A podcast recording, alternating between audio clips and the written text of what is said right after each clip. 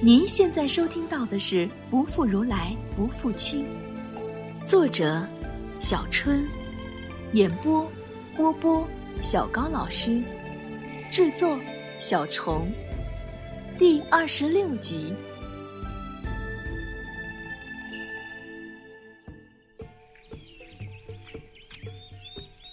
我居然不是被蹲在我面前的大萝卜弄醒。而是外面传来的唢呐声和隐隐的欢笑声，将我从跟罗什一起看日出的美梦中拉回现实。爱情，没见过像你那么喜欢赖床的女人，起来了，今天可是苏木遮最热闹的一天哦。我哼哼唧唧的，仍然闭着眼，真想重新回到梦里。我跟罗什也只有这样，在梦里能毫无忌惮的手拉手了。你再不起来，我要抱你起来了。我噌一声，立马起床。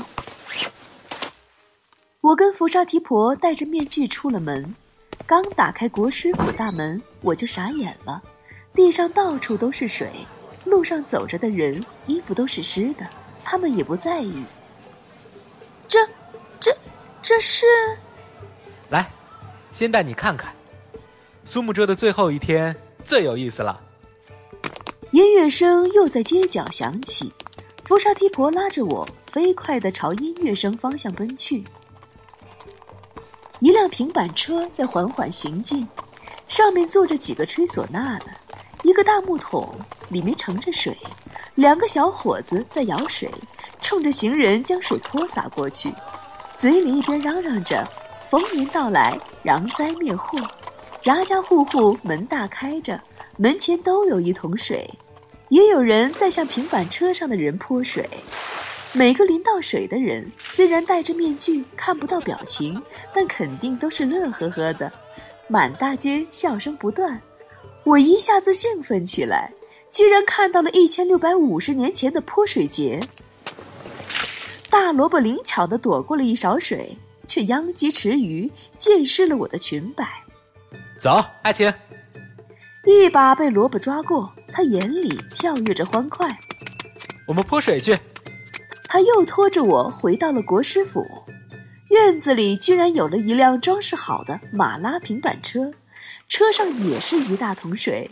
他招呼一声，一个年轻小伙儿就乐呵呵的上车驾马，又上来两个人，专门负责吹唢呐。他把我扶上车，然后自己纵身一跳，姿势潇洒。上车后，他塞给我一个勺子，对着驾车的喊一声：“走喽！”马车起步，唢呐响起，我们就这样在噼噼叭叭中巡街泼水去了。我在泰国也经历过泰历的新年送干节，也就是大家熟悉的泼水节。那天，曼谷街上到处有人拿着水枪，马路上一辆辆皮卡车，音乐声放到最响。年轻男女不停地从大塑料桶里往行人泼水，到人多的地方就停下来打水仗。有时跟公交车并列了，就往公交车里泼。被泼的人甩甩脸上的水，乐呵乐呵的。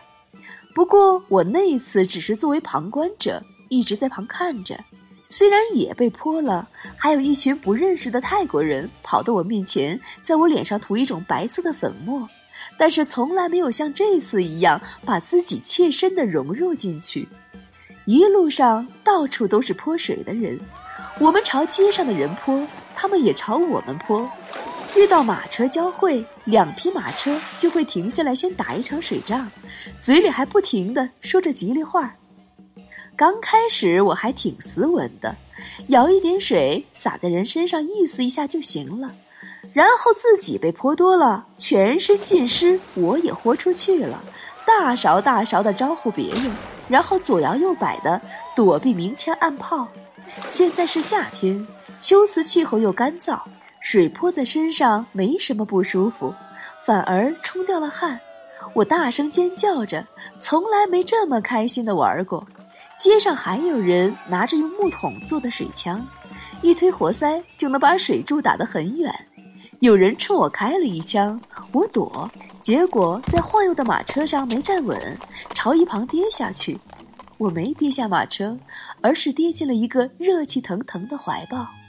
他的浅灰色眼珠近在咫尺，眼光在我身上扫视，从头看到脚。我突然意识到，我的衣服紧身贴着，拿言情文里常用的词就是曲线毕露。除了眼睛看不到别的，但可以想象这个大萝卜现在会是什么表情。我的脸有点烫，幸好戴着面具，赶紧挣扎着起身。他这一次倒也没像往常一样吃我的豆腐，只是慢悠悠地盯着我，叹了口气：“唉，爱情，你的胸实在太小了。”一大勺水从他头上淋下。我当然不能跟那群秋瓷波霸美眉比啦。不过，听说搓搓可以大一些。第二勺水伺候他，他甩甩头，褐红色的卷发湿淋淋的贴在额上，不怕死的又添一句：“我可以帮忙。”水已经不管用了，我直接冲上去掐死他算了，免得留在世上祸害人。马车慢慢悠悠地在城里走着，我们的水很快就用完了。福沙提婆叫马车停下，他和那几个小伙子把空水桶搬下去流经王城的铜厂河支流打水。我跟着一起跳下车，帮他们舀水。福沙提婆刚刚比谁玩的都疯，浑身湿透，夏天的薄衣服贴在身上，里面紧绷着的肌肉隐隐显露出来。背后的倒三角更是明显，看着这么健硕的男人，我不流口水简直不是女人了。怎么样，对你看到的还满意吗？这、这、这不是典型的言情文里的小白句子吗？我立马又伺候了一勺水，结果他灵活的躲开，背后一个无辜的人受害了。那个人衣服原本是干的，现在被我泼湿了。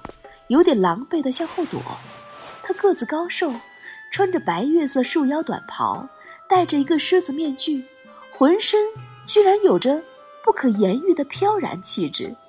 即便是在那么多人中，仿佛他也是孤单的。我心头狂跳，急急地看向他眼睛，他却早已转身离去。我想追，被福沙提婆揪住，愣了愣神，我轻轻摇头。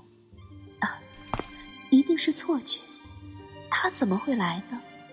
再说，那个人明明是略带褐色的披肩发，可是为何看见那样一个孤独的身影，我会难过？连福沙提婆的调笑都没精神去还嘴了。马车再次前行，我曾住过的客栈一晃而过。我们终于回国师府了，福沙提婆仍没玩够，还叫叫嚷嚷要再去泼，都疯了一整天了。这家伙玩性还真大。进了门就觉得气氛有些异样，仆人们好像都有些严肃。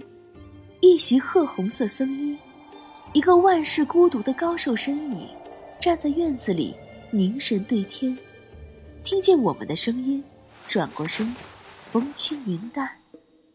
那一刻，我的眼湿了。罗什，我是有多久没见你了？久到我以为有一世的漫长。他的眼波在我脸上流转，脸颊上红晕飘过，我还是浑身湿透。在福沙提婆面前，我还无所谓些；在他的目光下，我居然有些心跳，有些燥热。脸不由自主地低了下来，我脸上附着的面具被揭开，肩膀上又搭上了萝卜的爪子。大哥，你看看谁来了？是爱情，我们的仙女，消失十年终于回来了。罗什眼睛一抬，看向我，些许惊讶，迅速隐去，对着我双手合十，平静的一鞠：“罗什。”拜见师傅，他竟然以这么正式的方式在弟弟面前待我，我有些错乱，不知该怎么回应，怔怔的望他。快去换衣服吧，瞧你，都湿透了，当心着凉。福沙提婆第一次用这么宠溺的语气跟我说话，我尴尬的望向罗什，他却眼波不惊，看不出一丝的表情。我一下子无端烦躁起来，觉得福沙提婆放在我身上的手似乎长满了荆棘，刺得我愤愤的想离开，疾步向房间走去。听见福沙提婆在身后讪笑，唉，女人嘛，就爱无缘无故发点小脾气。罗什突然出言打断他，语气有些凛厉：“你也去换了衣服，等会儿到父亲房里来，我有事要说。”我换了干净的衣服，披散着湿发，在院子里踱步。两兄弟现在都在父亲房里，不知罗什要跟他们说什么。我的心到现在还是凌乱，他今天为什么来了？他的小城师傅盘头达多还在他那里吗？正在心神不安，鸠摩罗言的房门打开了，福沙提婆脸色发白的出来，看见我，默默的走近，然后将我一把搂入怀中。我咬牙挣扎，这次一定不能再让他得逞，我绝不想让罗什看见这样的情形。爱情，佛沙提婆强按下我的挣扎，声音哽咽：“母亲她过世了。”我心中一凛，忘了挣扎。原来，他回来是为了通报家人这件事儿。眼睛抬起，看到他正站在父亲房门前的台阶上，天色已暗，昏黄的光线笼着他，勾勒出寂寥的弧线。大公子，你的房间已经打扫好了。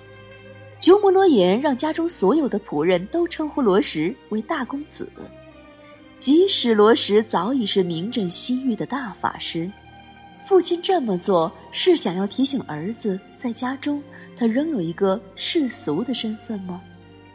他略一点头，下了台阶，向自己房间走去，无视院子中间的我与福沙提婆。经过我身边时，我看到他嘴角紧抿，目光清冷，仿佛俗世一切都与他无关。我心一拧，痛得落下泪来，用尽所有的力气挣脱福沙提婆的钳制。爱情，怎么了？福沙提婆似乎乱了方寸，手忙脚乱地拍我的背。我很开心你会为我哭，可是，别哭，求你。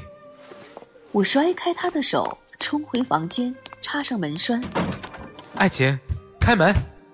福沙提婆在拍门，我没理，只顾埋头到毯子里。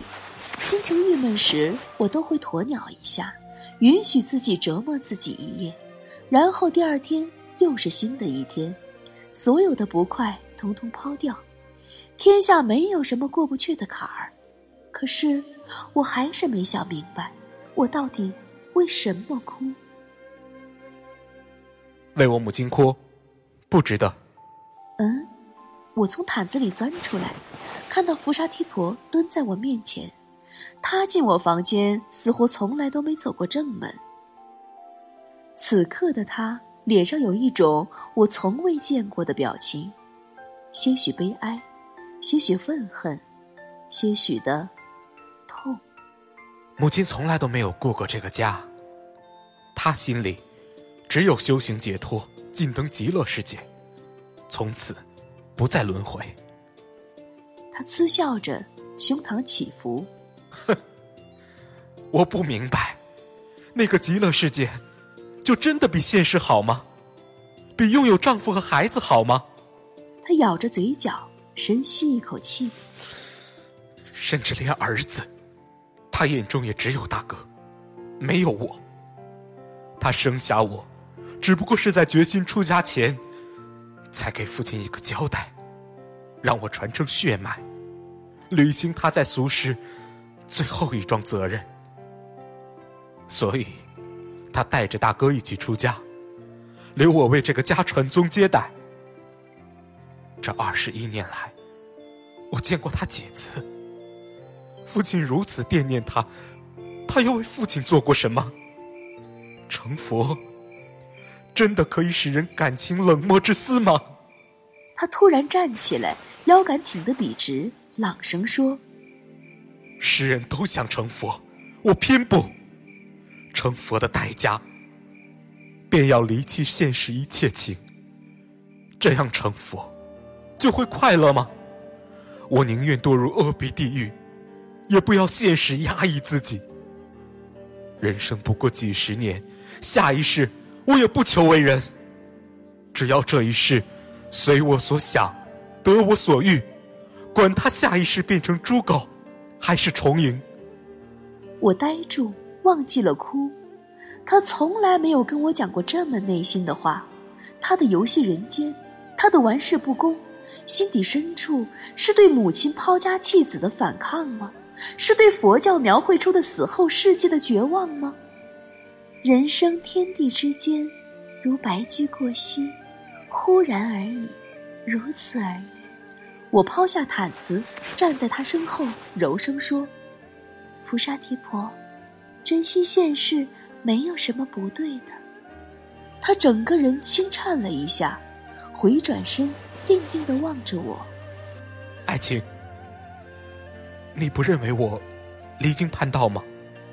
在这个人人都无比虔诚信奉佛教，人人都为自己的来世画一个美梦的秋瓷，他的想法还真的是有些惊世骇俗了。谢水至平地，各自东西南北流，人生亦有命，安能行叹复作愁？想起鲍照的诗，叹一口气，唉，福沙提婆。你的所想、所作、所为，在我看来，不过是想抓住眼前，及时行乐。只是你这样游戏花丛，心中无爱，又能快乐到哪儿去呢？心中无爱吗？他口中喃喃，眼神一时迷茫起来。也许有，只是你从来不知道什么是爱。你都不敢承认，你其实是爱母亲的呀。正是因为爱她，才想知道她的拥抱是否温暖，才会去在乎她有没有顾家，才嫉妒你大哥得到他更多的关心，才会反抗他所追求的解脱。爱情。他眼里闪着一丝莫名的光，低低唤我：“你说，母亲是爱我的吗？”当然是，天下没有不爱自己孩子的父母。他不是不爱你，只是以他自己的方式在爱，而你没有感受到，或者没有给你期望的那么多而已。等你自己做了父亲，自然就能体会他们当年的心思了。他沉默，眼圈开始泛红。他其实还是个渴望母爱的大孩子。那一夜，他破天荒的第一次用那么认真的口吻跟我说话，没有动手动脚，没有嬉皮笑脸，连走的时候都是一副凝重的表情，全然不像以往的他。我早早灭了房里的油灯，坐在窗前，一直盯着对面的房间。他瘦长的身影会不时的晃过窗口，虽然看不清，也惹得我一阵心跳。我就这样盯着，直到他房间的灯光熄灭，黑暗中，我思绪万千，难以平静。苏幕遮结束